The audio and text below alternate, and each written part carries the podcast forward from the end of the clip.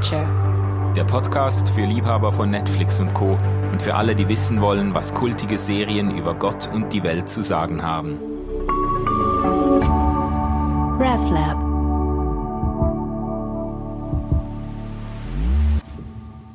Ja, hallo ihr Lieben, liebe Freundinnen und Freunde der Popkultur. Herzlich willkommen im Podcast Popcorn Culture. Mein Name ist Manuel Schmid und ich unterhalte mich jeden Monat mit spannenden Leuten über ihre Lieblingsserien auf Netflix und Co. Und wir machen uns Gedanken, was diese großen und kleinen Geschichten mit dem ganz normalen Wahnsinn des Lebens zu tun haben. Und heute habe ich jemanden hier, der schon mal hier gewesen ist. Wir haben uns damals über äh, Marvels The Punisher unterhalten. Jetzt Andy Los. Herzlich willkommen. Äh, einmal mehr. Worüber sprechen wir heute? It's gonna be Jessica Jones. Jessica Jones, genau. Äh, das ist äh, ebenfalls eine äh, Marvel-Serie, auch aus diesem Marvel Cinematic Universe. Worum geht's bei dieser Geschichte für alle, die jetzt mit Jessica Jones oder vielleicht sogar mit Marvel äh, gar nichts verbinden? Eine Privatdetektivin in New York Hell's Kitchen. Sie hat Superpowers, aber das kriegst du am Anfang gar nicht wirklich mit. Zunächst mal kommt sie ganz normal daher und sie sorgt dort, äh, sie, sie vertritt dort die Armen ähm, und versucht äh, einfach Recht und, und Ordnung herzustellen, auch, auch für die, die, die nicht so mächtig sind. Und äh, dahinter steckt natürlich eine riesige Geschichte. Es zeigt sich eben im Laufe der Zeit, äh, dass sie ähm, ihre Familie beim tragischen Autounfall verloren hat. Und dann hat sie diesen Autounfall nur deshalb überlebt, weil man an ihr so eine, so eine Art Gentechnik ausprobiert hat. Und als Nebeneffekt von, von diesen Genexperimenten hat sie eben eine unglaubliche Kraft. Also sie kann Autos aufhalten, sie, sie, sie macht einfach die Türen und, und Schlösser auf und zerreißt Ketten. Und sie kann so cool äh, rumspringen. Das hilft ihr natürlich als Privatdetektivin, wenn sie mal einfach so 10, 20 Stockwerke nach oben springen kann. Das ist so eine, so eine Art von Fliegen. Und dann für ihre Geschichte auch interessant, dann auch für die erste Staffel. Ähm, äh, Sie war auf dem Weg, eine Superheldin zu werden, also eine von den Avengers. Und dann hat sie eine folgenreiche Begegnung gehabt mit, mit einem Mann, der heißt normalerweise Kevin Thompson, glaube ich, aber er ist Ja. bekannt als Killgrave. Und der hat auch eine übermenschliche Fähigkeit, nämlich ähm, der kann ähm, den Willen von Menschen manipulieren. Das heißt, er macht, kann sich Menschen willfährig machen. Ja. Und das hat er mit Jessica Jones, äh, Jones geschafft. Und deshalb waren die lange zusammen und er hat sie eigentlich als Sexsklavin äh, missbraucht. Also es, es geht äh, ganz stark um Missbrauch. Äh, sie ist traumatisiert eigentlich und dementsprechend äh, lebt sie auch. Sie trinkt wahnsinnig viel Alkohol, Whisky. Es ist fast schon, also ähm, ich, mag ja Whisky auch, aber so viel dann bitte auch nicht. Ja, Da- aus der Flasche vor allem nicht. ja, vor allen Dingen direkt aus der Flasche, und damit sie einfach mal schlafen kann zum Beispiel, weil sie Ja. ist sehr häufig nachts unterwegs. So das ganze Design, die Ästhetik ist so sehr nachtschattig, so so dunkel, Ja. schäbiges, äh, äh, spartanisch eingerichtetes Apartment. Und jetzt taucht Kilgrave in der ersten Staffel wieder auf. ja. Und äh, das fordert viele Opfer.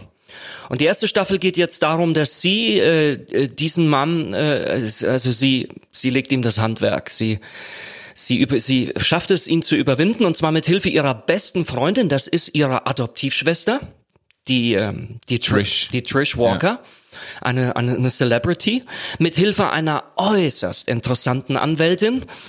Äh, Das ist übrigens äh, äh, Ja. die Trinity aus der Matrix, die Ja. Carrie Ann Moss. Ja, Ja. Fantastisch, äh, fantastisches Schauspiel. Und noch ähm, Ja, das muss man schon feiern, gell? Ja, also, ja, dass die hier, schon- die hat hier in, in allen Staffeln hat sie eine zentrale Rolle. Ja. Und es ist äh, schon toll, sie äh, jetzt nach den Matrix-Filmen, die hat ja auch an anderen Orten mitgespielt, aber so ausführlich äh, sie zu erleben, jetzt doch äh, sichtlich gealtert, aber immer noch äh, ganz äh, in jeder Hinsicht in Form, gell? und hochinteressant, ähm, so eigentlich so eine Art Hassliebe zwischen beiden. Ja. Also sie schaffen Ja. beides Großartiges, aber sie kämpfen an entscheidenden Stellen dann auch heftig äh, gegeneinander. Ähm, das Ganze, die die die erste Staffel endet wirklich dann damit, dass äh, Jessica Jones Kilgrave äh, umbringt. Ja.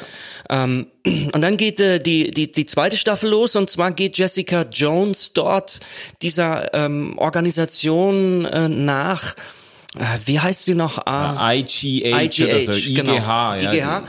Ähm, und das ist, äh, Das ist nur ein Deckname, die genau. haben da, das denen ist verdankt sie Labor, diese, ja. diese Experimente, diese Genexperimente und ähm, äh, dem geht sie nach und äh, versucht dem auf die Schliche zu kommen, was da wirklich passiert ist. Und urplötzlich taucht äh, eine weitere äh, Heldin auf und die ist noch krasser drauf wie Jessica Jones. Sie ist einfach noch stärker und sie ist auch noch aggressiver, also auch noch gewalttätiger und ähm, und und da gibt's auch ganz, ganz viele Leichen. Das ist bei Jessica Jones nicht der Fall. Die kennt immer noch so, ein, so Grenzen, die hat auch so einen gewissen Kodex. Und dann stellt sich raus, das ist ihre Mutter. Ihre Mutter ist bei dem Autounfall nicht ums Leben gekommen. Ähm, und man hat an ihr noch weitere Experimente gemacht, äh, hat das nochmal gesteigert, mit dem Problem, ähm, ihre Mutter ist häufig nicht in der Lage, ihre Wut zu kontrollieren und wenn sie dann so einen Wutausbruch hat, dann läuft sie echt amok und dann kann sie nichts mehr halten. Ja. Und ähm, dann, dann kommt es zu einer sehr tragischen Entwicklung. Ähm, also einerseits, was sehr, sehr schön ist, Jessica Jones und, und ihre Mutter finden echt zusammen. Du hast den Eindruck, das tut auch der Mutter gut. Die, die findet wieder zurück ins Leben, ohne dass sie ständig da sich mit Medikamenten abschießen muss. Und ähm, die Trish Walker, ihre die Freundin und und die Adoptivschwester von Jessica Jones ist aber total davon überzeugt, dass äh, diese Serienmörderin, äh, die gehört auch äh, getötet. Und das Ganze spitzt sich dann tatsächlich dahingehend zu, dass die beste Freundin von Jessica Jones die Mutter von Jessica ermordet. Und das gibt dann einen Wahnsinnsbruch. Ja. Die dritte, dritte Staffel ist schnell erzählt. Ähm, dort ähm, trifft äh, Jessica Jones einen Mann, der hat die Fähigkeit und kann in Menschen das dunkle Geheimnis, was die haben, erkennen und sehen. Und deshalb wendet der sich an Leute, die echt kriminell waren, also an Mörder, an, an Leute, die wirklich schlimme Dinge gemacht haben und, und er erpresst die und macht so einen Haufen Kohle. Und so kommt Jessica Jones äh, ähm, ja, sie begegnet oder es gibt einen Clash zwischen einem Serienmörder, das ist der Salinger, und ihr. Und dann äh, versucht sie diesem unglaublich smarten, intelligenten und, und eigentlich diabolischen Menschen äh, das Handwerk äh, zu legen. Da hilft ihr dann ihre Freundin bei, die Trish. Und äh, das Interessante an der Story ist, äh, Jessica Jones hat eigentlich gar keinen Bock auf Superhero sein, aber ihre Freundin will unbedingt ein Superhero sein, lässt sich dann auch auf ein Genexperiment ein, Die Experimente immer in der. hat ja dann auch geklappt. Ja. Aber sie läuft, sie wird dann echt, sie überschreitet jegliche Grenzen und die ganze Geschichte endet dann damit, dass Jessica Jones ihre eigene Freundin ähm, ausliefern muss und dann kommt sie in ein Das Hochsicherheitsgefängnis. ist jetzt natürlich jetzt, jetzt hast du schon massiv gespoilert natürlich Was, in der, ja, ja, ja, ja, gut, also. Oh, muss man jetzt hier den Spoiler-Button drücken? Ja, hätten, hätten wir eigentlich so einen Spoiler-Button einrichten sollen, aber ähm, das so als Abriss, was, äh, was fasziniert dich persönlich an der Geschichte jetzt? Warum hast du da drei Staffeln durchgehalten? Also ähm, es ist, ich weiß gar nicht, soll ich sagen hui oder puh oder soll ich sagen wow, so kann man anscheinend auch leben. Ähm, was was mich total fasziniert ist, echt, wie kann man, nachdem man so so schreckliche Dinge erlebt hat wie Jessica Jones, wie kann man überhaupt überleben und am Leben bleiben? Ähm, also das ist mal so das eine. Ähm, dann, ähm, ich finde, also sie als Frau ist schon, sie ist, es ist schon krass. Äh, Ich habe zum Beispiel festgestellt, immer wenn sie geduscht hat, da habe ich durchgeatmet, weil die lebt ein Leben, ja, die legt sich da. ja, das, da musst du jetzt erklären. Ja, Ja, ja, immer wenn sie geduscht hat, dann Ja, habe ich wenn sie- durchgeatmet. Man sieht sie nicht beim Duschen. Man sieht, Ah, ja, dass sie geduscht hat, weil die legt sich halt einfach so ins Bett und schläft ein. Ja, sie ja, ist, mit den Schuhen Sie und ist so, gell? nächtelang unterwegs. sie ja. hat immer so ein bisschen so einen, so einen schwitzigen Gesichtsausdruck. Immer, immer so total. Und du riechst das förmlich auch. Und das, das ist das eine. Also es ist so ein bisschen auch so schäbig, auch, auch ihr ganzer Look. Die Ja, ist ja. wirklich, die führt ein heruntergekommenes Leben. Abgefuckt. Ja, ja, ja, genau so. Man kann es beim Namen nennen. Aber Manuel, also allen Ernstes, ich finde die, ich finde die, ich finde die anders schön. Ich finde die, ich finde sie auch unheimlich sexy, muss ich auch sagen. Aber auf eine völlig andere Art und Weise. Also zum Beispiel faszinierend. Du, du begegnest hier einem Typus von Frau und Weiblichkeit. Ähm, sie ist einerseits total tough.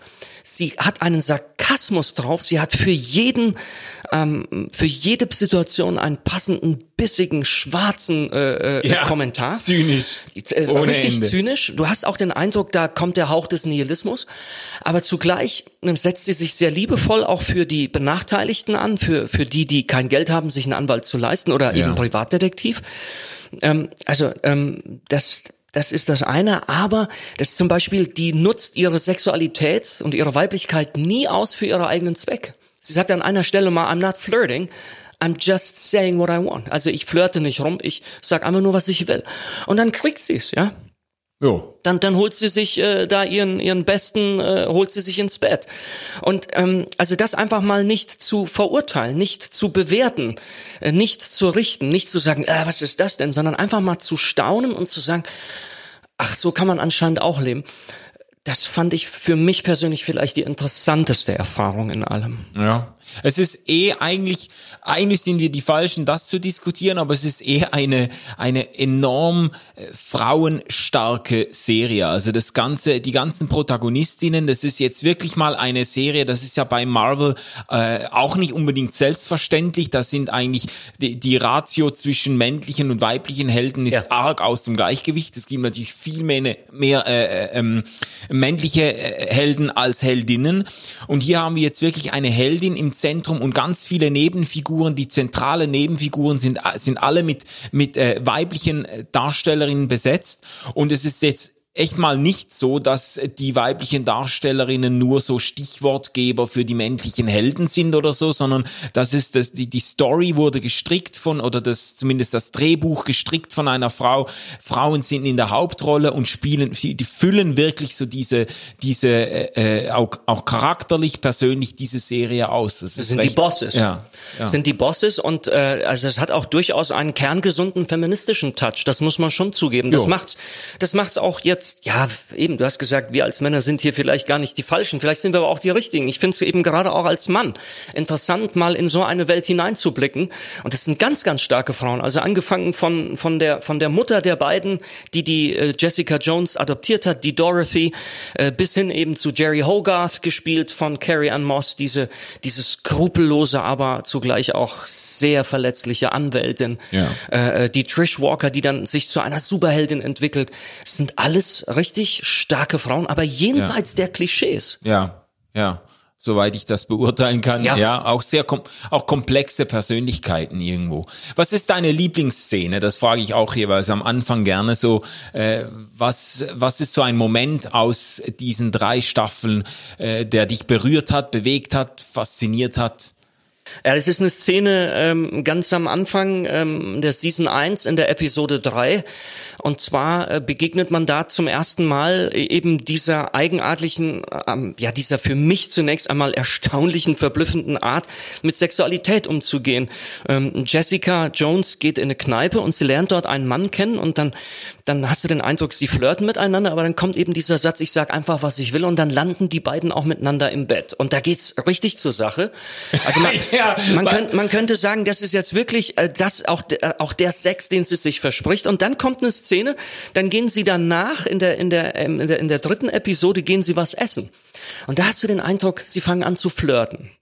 Und dann fragt er sie, hey, was hast du denn für Kräfte? Und sagt, was ist denn wenn du, ähm, wenn, und, und sie will wissen, was er für Kräfte hat. Es ist nämlich äh, Luke Cage. Ja, genau. Da musst du noch Ja? sagen, wenn du sagst, es geht Und- zur Sache im Bett, Ja. dann äh, ist das Zwei auch Superhelden- Genau. zwei Superhelden- Das Bett überlebt diese Nacht nicht. Das Bett überlebt diese Nacht nicht. Und ähm, reden wir hier eigentlich zu viel über Sex? Ist ja egal. Und äh, und ähm, und dann kommt aber tatsächlich, du hast den Eindruck, sie flirten. Sie will wissen, wer bist du, was hast du für Fähigkeiten, er auch. Und dann, dann fragt sie, was ist denn, wenn ich dich in deinen Finger beißen würde? Also ich mit meiner unglaublichen Kraft in deinen Finger, weil man weiß eigentlich, der, die Haut von dem Luke Cage, die kann man nicht durchdringen. Ja. Und da sagt er, jo, da wäre ich mir nicht so sicher und mach dir mal jetzt keine komischen Gedanken über meine Extremitäten. Und dann lacht Jessica Jones. Und Manuel, dieses Lachen, das ist so unbeschreiblich schön und wohltuend, weil du siehst in den ganzen drei Staffeln, ich, ich wüsste jetzt spontan wirklich nicht, wo sonst du Jessica Jones nochmal authentisch lachen siehst. Ja. Aber dort siehst du so. Ja. Da blitzt für mich etwas vom Geheimnis auch der, der, der Liebe auf oder, oder ich, keine Ahnung, aber ich, es ist einfach, das finde ich. äh, Okay. ja, stark. Also das, das sind ja eigentlich schon beim, beim äh, Thema der äh, Beziehung von Jessica Jones zu Luke Cage. Das ist eine interessante, äh, so ein, ein Nebenschauplatz, äh, der auch damit zu tun hat, dass Jessica Jones natürlich eben in diesem Marvel Cinematic Universe platziert ist, also eigentlich ähm, in derselben Welt spielt wie eben äh, Luke Cage und auch äh, Iron Fist und Daredevil und auch The Punisher, über den wir ja schon mal gesprochen haben. Ähm, das ist eigentlich so dieselbe Welt. Die begegnen sich auch in, es gibt ja so eine Folgeserie Marvels äh, The Defenders. Ja, da da findet dann Jessica Jones findet dann nicht nur mit Luke Cage zusammen, sondern mit, mit, Iron, mit Iron Fist und mit Daredevil und da besiegen sie dann gemeinsam das Böse, das die Stadt New York bedroht und so.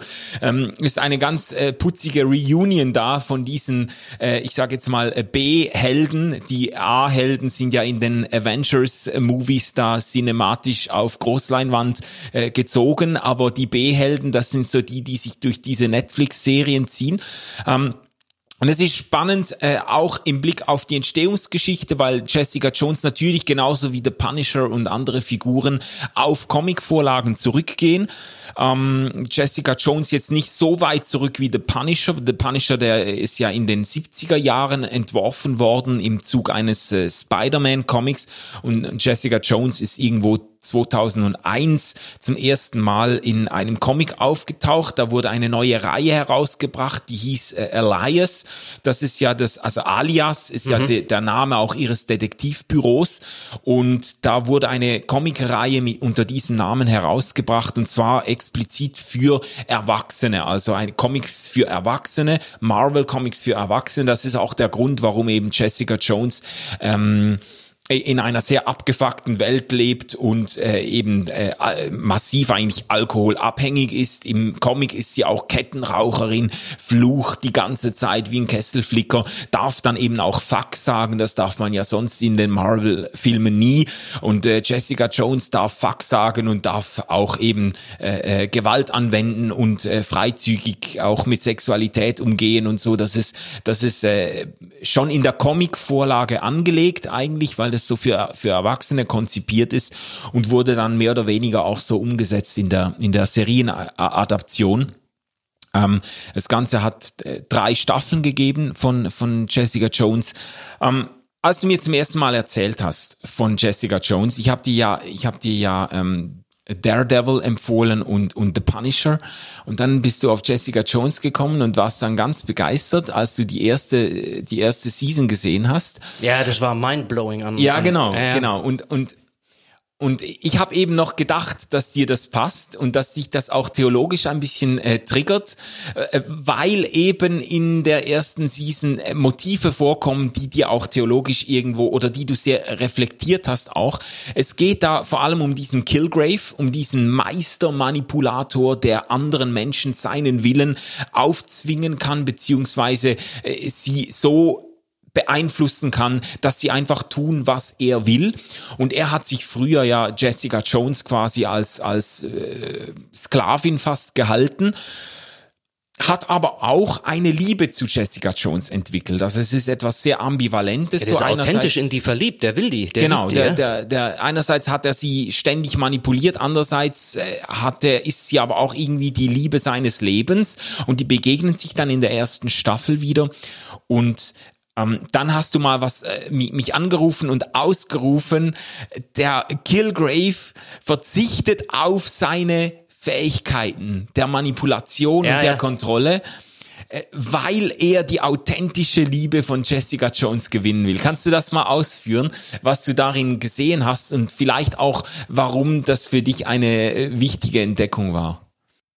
Also ich glaube insgesamt äh, dieses ganze Thema Thema äh, Liebe und und Beziehungsfähigkeit, das ist ja für unsere Gesellschaft äh, es ist äh, nach wie vor eine der ganz ganz großen Sehnsüchte, äh, dass wir erkannt werden, dass Ja. wir gesehen werden, dass wir wertgeschätzt werden und und das absolute ist natürlich, dass wir dass wir geliebt werden. Ja. Und ich, ähm, ich finde das, ich finde das nur schon gesellschaftlich und mal auch völlig untheologisch, finde ich das äh, sehr, sehr interessant. Welche, welche Vorstellungen verknüpfen wir denn damit? Was, was bedeutet denn, denn Liebe? Also ich habe mich da auch völlig, völlig verändert. Ich äh, war früher so eher auf dem Standpunkt, dass ich dachte, äh, es ist es ist doch klar, was was eine angemessene Liebesbeziehung sein muss. Und dann habe ich äh, alle Ehen oder alle Beziehungen mehr oder weniger dann nach diesem Standard gerichtet. Und heute denke ich, heute ticke ich da völlig anders. Ich freue mich über jede gelingende Liebesbeziehung. Überall, wo ich den Eindruck habe, äh, hier äh, stoße ich auf das Geheimnis der Liebe. Und eines der tiefsten Geheimnisse der Liebe ist für mich eigentlich, dass wir überhaupt nicht lieben dürften. Weil wenn du wenn du es wagst, einen anderen Menschen zu lieben und in dem Moment, wo du ihm oder ihr das auch sagst, lieferst du dich diesem Menschen auf dem Silbertablett aus. Du machst dich nämlich wahnsinnig verletzlich. Ja. Das heißt, äh, mit das äh, Liebe ist immer ein Wagnis. Das hat damit zu tun, dass die Liebe, äh, die ich schenke, kann die Gegenliebe nicht verfügen. Sie kann sie nicht beschleunigen. Sie kann sie nicht Forcieren, manipulieren, ja. forcieren. Äh, sie kann sie auch nicht programmieren, sondern es ist wie eine Grundintuition von uns Menschen, äh, dass wir das eben genau nicht tun. So, jetzt ist natürlich das Interessante, ähm, aber an vielen Stellen passiert es dann eben doch aus verständlichen Gründen. Und hier haben wir jetzt einen Fall, wo ein Mann einer Frau begegnet und die Beziehung zwischen beiden startet erstmal damit, dass er sie zur Liebe manipuliert. Und der genießt das. Der Ja. genießt das. Ja. Es zeigt sich dann auch, dass er, dass er, ähm, dass er irgendwann dann mal das ausgetestet hat. Und zwar Kilgraves Befehl, ähm, manipulative Befehle, die halten ungefähr so für zwölf Stunden, glaube ich. Und dann kommt es äh, zu einer Szene, dann erneuert er, danach muss er den Befehl erneuern. Also der Befehl, du liebst mich. Und dann liebt Jessica Jones ihn und bleibt bei ihm und, und macht alles, was er da will. Und nach zwölf Stunden muss er das erneuern. Und an einer Stelle hat er das bewusst nicht erneuert. Weil er sehen will, ob sie jetzt weggeht oder nicht. Ja. Und das sind 18 Sekunden.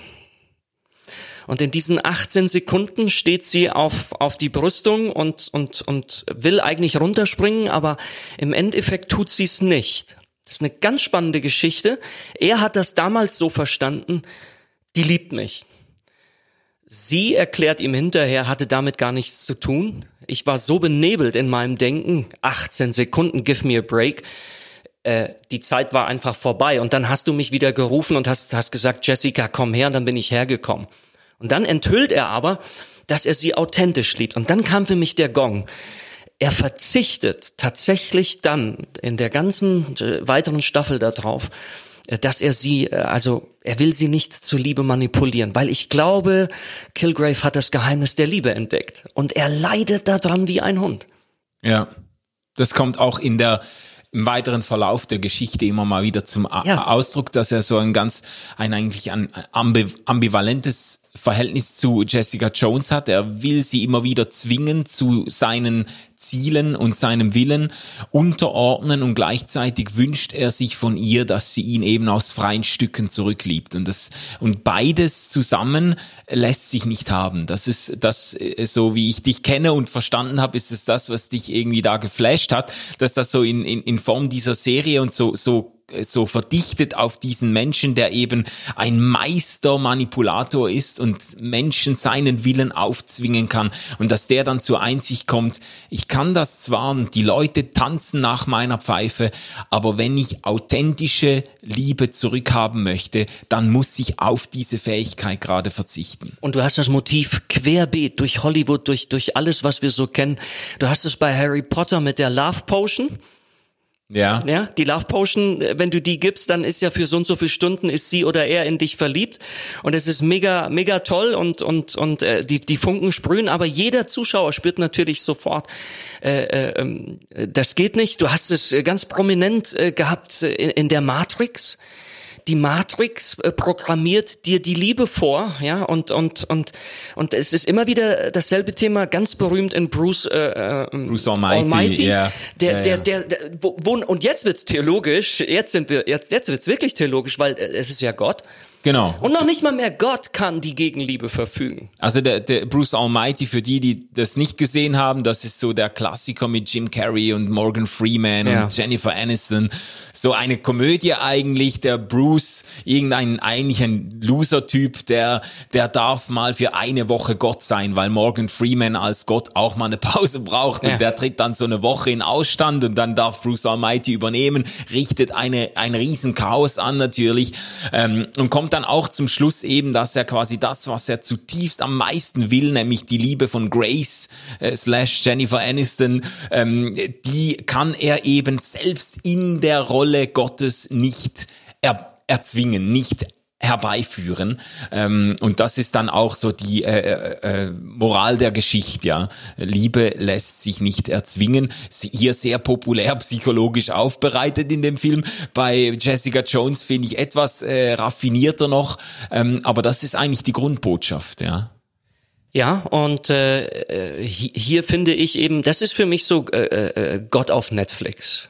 Natürlich nicht explizit. Ja.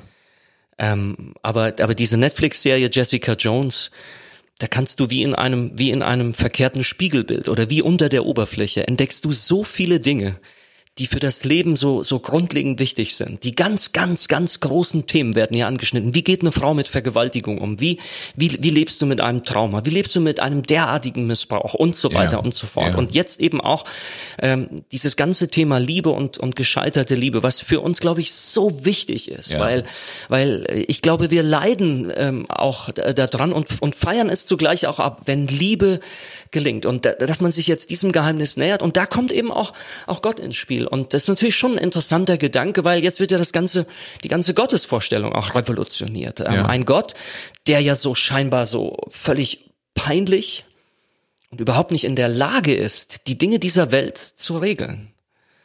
Ein Gott, wo man sich ja, wo man, wo man, wenn es ihn überhaupt geben sollte, wo man sich ja nun doch wünscht, dass er dann mal ein bisschen eindeutiger sich äh, um diese Welt hier kümmert. Ja. ja. Ähm, aber äh, also er, er tut's nicht und damit sind wir an, an den an ganz grundlegenden Fragen. Da ist jetzt völlig Latte, ob du, ob du äh, äh, gläubig bist in irgendeinem Sinne oder ob du mit Gott überhaupt nichts anfangen kannst. Das kann, das habe ich äh, im Frühling mit einem Atheisten diskutiert.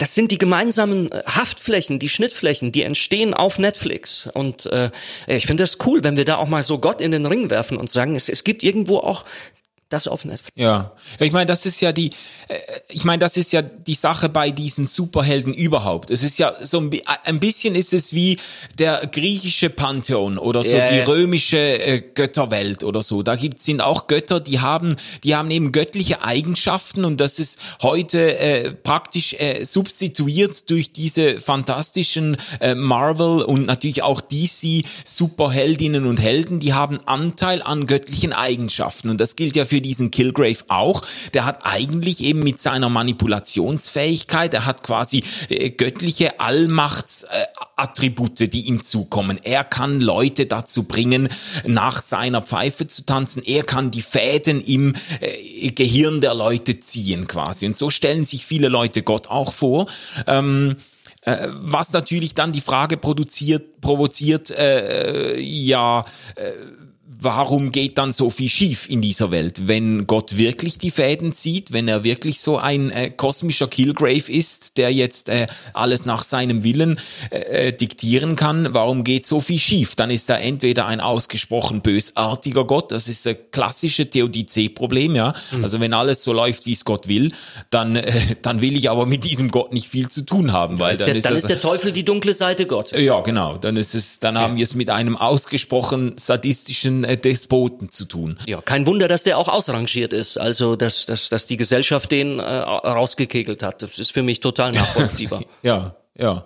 Oder, oder wir haben es mit einem Gott zu tun, der auf man könnte jetzt sagen, der sich selber beschränkt oder auf bestimmte, auf die Ausübung seiner Macht verzichtet, um der Liebe, ähm, um der Gegenliebe des Menschen willen. So. Ja, genauso würde ich sagen. Ich würde sagen, ähm, dass, dass, äh, dass im Kern, im Kern ähm, der der, der, der christlichen Gottesvorstellung dieses, dieses geheimnisvolle Geschehen von, von Resonanz und Liebe steht. Ja, die, und die beste Erklärung, die man gefunden hat, war eben, äh, Gott ist Liebe und, und verbindet das irgendwie mit so drei Personen, die sich da lieben. Aber da muss man jetzt ja gar nicht drauf eingehen. Das alles Entscheidende ist, ähm, es ist noch nicht mal mehr so, äh, dass Gott jetzt irgendwie sich selbst beschränkt und mal aufhören müsste, Gott zu sein, um uns nahe zu kommen, um ja. mit uns in Kontakt zu treten, sondern ich würde sogar so weit gehen, das ist authentisch so. Ähm, unsere Vorstellung von Allmacht oder von Allwissenheit ist eben genau eine Killgrave-Vorstellung. Ja. Und ja. die ist aber jetzt auch wiederum theologisch gesprochen, die ist einfach pervertiert. Das ist sündhaft pervertiert. Ich persönlich geifere nach einer solchen äh, Macht. Ja? Und, und projiziere das dann meines Erachtens irgendwie auch an den Himmel. Ja. Äh, mit ganz bestimmten Methoden. Und, ähm, und letzt, letzten Endes müssen wir sagen, das Zentralereignis des christlichen Glaubens ist nicht nur die Kreuzigung äh, äh von Jesus Christus, sondern es ist auch die Kreuzigung ganz bestimmter Gottesvorstellungen. Ja. ja und das Interessante schön. finde ich, dass das so wie geheimnisvoll für mich aufblitzt äh, auf Netflix. Und das war der Grund, warum ich da, keine Ahnung, so am Telefon gesagt hatte, ich fasse es nicht. Hier passiert genau das, was, ja.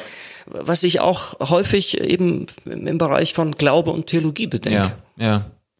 Du hast vorhin so das Stichwort oder vor einiger Zeit das Stichwort Beziehungsfähigkeit und Beziehungsunfähigkeit oder äh, gelebte und gescheiterte Liebe und so ins Spiel gebracht. Äh, da, da kreisen sich auch die Gedanken drum, die wir jetzt gerade gemacht haben. So, äh, was bedeutet es in Beziehung zu leben und den anderen eben nicht kontrollieren zu können und gleichzeitig äh, die Gegenliebe des anderen zu erwarten und so. Das ist die Spannung, in der äh, Kilgrave mit Jessica Jones drin steht.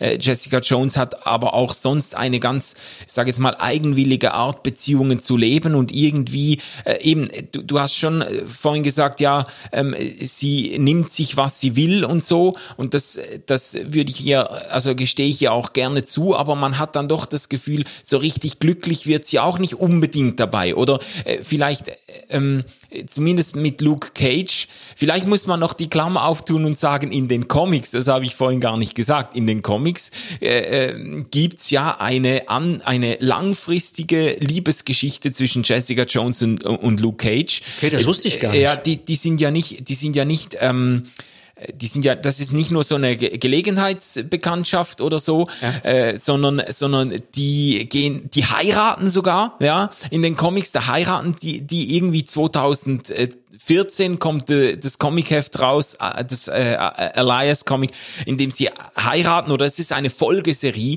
ähm, in der, in der dann die Hochzeit von Jessica Jones und Luke Cage berichtet wird. Und sie haben eine Tochter äh, gemeinsam und gehen dann auch gemeinsam zurück zu diesem Leben als Superheldinnen und Superhelden, der Power Man und Power Woman. Jessica Jones wird Power Woman und so. Und dann gehen die da noch, noch mal, in den Comics gehen die da noch mal ab. Das hätten wir vielleicht alles gesehen, wenn Netflix die Serie nicht äh, mit der dritten Staffel abgesetzt hätte. Ja, ja aber selber äh, schuld. Genau, aber wie auch immer, also äh, Jessica Jones und Luke Cage, das das ist zwar eine Borderline Beziehung, so eine Kampfbeziehung, die haben auch immer wieder mächtig Zoff, aber aber zumindest nach der äh, Comic-Legende äh, ist das etwas Dauerhaftes Beziehungen sind aber sehr, sehr umkämpft bei Jessica Jones und so. Sie, sie, sie irgendwie versucht, sie Vertrauensbeziehungen aufzubauen zu, zu Männern, aber auch zu, zu, äh, zu ihrer Freundin, zu Trish und anderen, aber irgendwie, das will nicht richtig klappen. Ja, ich würde sogar so weit gehen, sie versucht's nicht mehr. Sie hat resigniert. Sie sagt das auch an verschiedenen Stellen. Sie, sie sagt, ähm, also sie will diese Einsamkeit. Okay. Ich, ähm, ich habe hab den Eindruck jetzt, was, was Jessica Jones selber angeht, ähm, lebt es sich für sie tatsächlich einfacher so. Sie guckt, dass sie dort, äh, dass sie das, was sie braucht, bekommt auf, auf einigermaßen äh, auch legitime Weise. Und dann ist für sie aber gut. Aber das, das finde ich, das hätte ich früher auch erstmal total verurteilt. Wie kann man nur so leben? Heute ist erstmal das, ich bin verblüfft, ich bin erstaunt. Anscheinend kann man gezwungen sein. Anscheinend ist es nicht anders möglich. Anscheinend gibt es Menschen, die, die leben so und irgendwann müssen sie damit auch, auch klarkommen. Ich finde Jessica enorm einsam. Ja. Ähm, vielleicht blitzt es an, ein, an der einen oder anderen Stelle aber nur so ganz zaghaft auf. Und übrigens die ganzen Staffeln. Das ist das Erschreckende. Ich wüsste jetzt wirklich spontan keine, keine einzige Beziehung in diesen Staffeln, die verletzlich ist, verlässlich ist. Ja. Das sind, die missbrauchen einander ständig. Die belügen einander wie gedrückt, gedruckt. Du merkst, du merkst ständig, die können sich gar nicht mal wirklich aufeinander einlassen, weil jeder damit rechnet, dass jeder und jede äh, irgendwie ähm, den, den, den eigenen Weg geht und es wird instrumentalisiert, es wird gebraucht, missbraucht. Und ich finde, ähm, das ist ein tiefes Seufzen eigentlich. Ja ich, ich entdecke dort auch das Seufzen äh, überhaupt der Menschen nach, nach Beziehungen, wo man sagt, das ist mal etwas, wo ich mich drauf verlassen kann. Das ist was Beständiges. Das ja. ist etwas, wo ich ankommen darf, auch beim anderen und ähm, ähm, bei mir selbst. Und wenn das natürlich, wenn das natürlich so problematisch ist, lässt sich das ja auch verstehen. Wenn du es kontrollieren könntest, würdest du es dann tun. Das ist ja die große Versuchung. Wenn du es herbeimanipulieren könntest, wonach du dich sehnst. Ja, ja. Eigentlich hat so die, die ganze Serie hat etwas Düsteres, etwas Nihilistisches, irgendwie die, die Grundeinstellung von Jessica Jones ist eigentlich, sie sitzt da irgendwie im Fenster ihrer, ihres abgefuckten Apartments mit einer Whiskyflasche äh, und ist wieder mit sich alleine, nachdem irgendwie die Dinge an Arsch gegangen sind. Das ist so ein bisschen die, die Grundeinstellung, das, äh, das macht ja auch mit dem Zuschauer etwas. Man hat irgendwie dann, man bewundert die Person und, und, äh, und sie ist auch faszinierend, aber man bemitleidet sie auch immer irgendwie ein bisschen oder denkt, denkt irgendwie, ach, äh, das, äh, das, äh, wenn das nur noch was wird mit der ja, irgendwie ja. so, ja. Also das, das fand ich auch interessant. Äh, bei mir löst Jessica Jones immer wieder so, vielleicht ist das jetzt macho-mäßig, aber ich meine es überhaupt nicht so. Bei mir löst sie so einen Impuls Impuls aus, dass ich manchmal so denke, wenn sie mich mal kennenlernen würde. ja, nein, jetzt ja, sehr bescheiden, ja. Ohne. Nein, nein, überhaupt. Das hat nichts mit Arroganz zu tun. Aber wenn sie mich mal kennenlernen würde, also ich würde alles geben und alles versuchen, um sie in eine andere Art, in eine glückliche Art des Lebens. Ich, ich würde sie so gern spüren lassen, dass es, dass es auch, auch, auch wirklich Beziehungen gibt, ähm, wo man nicht ständig mit einem mit einem Verdacht äh, rumlaufen muss, sich sich ständig gucken muss, dass man nicht allzu sehr verletzt wird, dass man, wenn es hart auf hart kommt, den Kopf aus der Schlinge ziehen kann. Ja. Aber mir ist natürlich völlig klar, deswegen lache ich jetzt auch über mich selbst, der Gedanke, wenn die mich mal kennenlernen würde, äh, da überschätze ich mich völlig selbst. Jessica Jones lässt sich von niemandem und schon gar nicht von irgendeinem Mann an die Leine legen. Ja. Äh, die kommt und geht und zwar wann sie will. Ja. Das finde ich zugleich wahnsinnig faszinierend. Und zugleich schwingt da immer was Trauriges, Melancholisches ja. bei mir mit. Was würdest du denn sagen jetzt im Blick auf deine Erfahrung und äh, ähm, Freundschaften, Beziehung, äh, was, was hat dir geholfen, jetzt eben nicht in diesem, in diesem ähm, Meer von äh, Düsterheit und Nihilismus zu versinken und äh, Einsamkeit oder so. Ja, das ist vielleicht, vielleicht total schlicht und banal. Äh, äh, geliebt zu werden hilft mir dabei. Geliebt zu werden. Die Liebe, äh, äh, die Liebe von, von, von guten Freunden, die Liebe meiner Kinder, die Liebe meiner Frau Äh, ja. Das ist eigentlich das, wo ich, wenn überhaupt, hier etwas lerne, weil diese Menschen, äh, mit denen mache ich die Erfahrung, die haben es nicht nötig, mich zu kontrollieren. Ähm, die haben es nicht nötig, äh, mich zu stalken. Ähm, oder wenn sie könnten, würden sie mir eben nicht äh, äh, äh, die, die blaue oder die rote Pille unterjubeln und, und würden mir keine Love Potion geben. Ich, ja. lebe, ich lebe seit 22 Jahren an der Seite einer Frau, ähm, wo ich sagen kann, um, unsere Liebesbeziehung gibt es noch, weil sie, weil sie, äh, weil sie auf Kontrolle äh, verzichtet hat und weil sie mir ohne zu kontrollieren das Herz immer wieder abgewonnen hat, auch auch indem sie mich einfach ausgehalten hat, also die sich verletzlich gemacht hat und und leider habe ich sie verletzt auf auf schwerwiegendste Weise auch, ähm, aber aber aber, aber nichts hat nichts hat äh, nichts, keine Versuchung dieser Welt, nichts äh, konnte sie versuchen, äh, in einen, in einen eifersüchtigen äh, Control-Mechanismus zu verfallen. Äh, und das finde ich, das ist ein großes Wunder. Und wenn man solche, mit solcher Liebe geliebt wird, dann ist das ansteckend. Und das gibt auch mir die Hoffnung, dass, dass auch ich etwas an Liebe verwirklichen kann, mm, was frei ist von Manipulation, von Zwang, von hintenrum arbeiten, von die Übersicht behalten, von, von Internet-Accounts äh, äh, checken und, und mit wem ist sie in Kontakt und bla. Sondern einfach ja. Ja, natürlich, das fühlt sich nicht gut an, wenn ich sagen muss, ich möchte auch meiner Frau durchaus die Freiheit mit dem gestatten, mit dem Risiko, dass sie eines Tages auf die Idee kommt und liebt einen anderen als mich oder, mhm. oder eine andere oder keine Ahnung was oder hört auf. Aber, aber ich, ich kann es ja selber auch nicht erklären, aber es ist für mich das faszinierende Geheimnis der Liebe. Ich würde ja. fast sagen, das ist der Transzendenzcharakter der Liebe und letzten Endes, ähm, vielleicht äh, können wir so lieben, weil, weil weil dieser Gott, an den wir glauben, ähm, eine uncontrolling Love ist. Ja, ja. Ja, das ist doch jetzt mal ein Schlussstatement äh, oder ein, ein noch nicht ganz ein vorletztes Statement, weil ich will nochmal ausdrücklich auf Jessica Jones zurückkommen. Ähm, Andy, Jessica Jones, äh, für wen ist das was? Das fällt mir jetzt wirklich nicht so leicht zu sagen. Ähm, ich sag mal, für mich als Mann war es auf jeden Fall etwas, mal ein, eine Welt und in ein Leben hineinzugucken, wo in einer für mich sehr erstaunlichen, verblüffenden neuen Weise ähm, einfach mal die Frauen die Hauptrollen spielen und zwar ja. nicht die Hauptrollen so wie ich das immer erwartet habe. Das ist jetzt mal eine Superheldin, die ist nicht einfach nur noch stärker und und mächtiger und männlicher als die Männer, sondern ist jetzt mal eine Superheldin mit einer mit einer Form von Weiblichkeit und auch von von Femininität und, und, und so.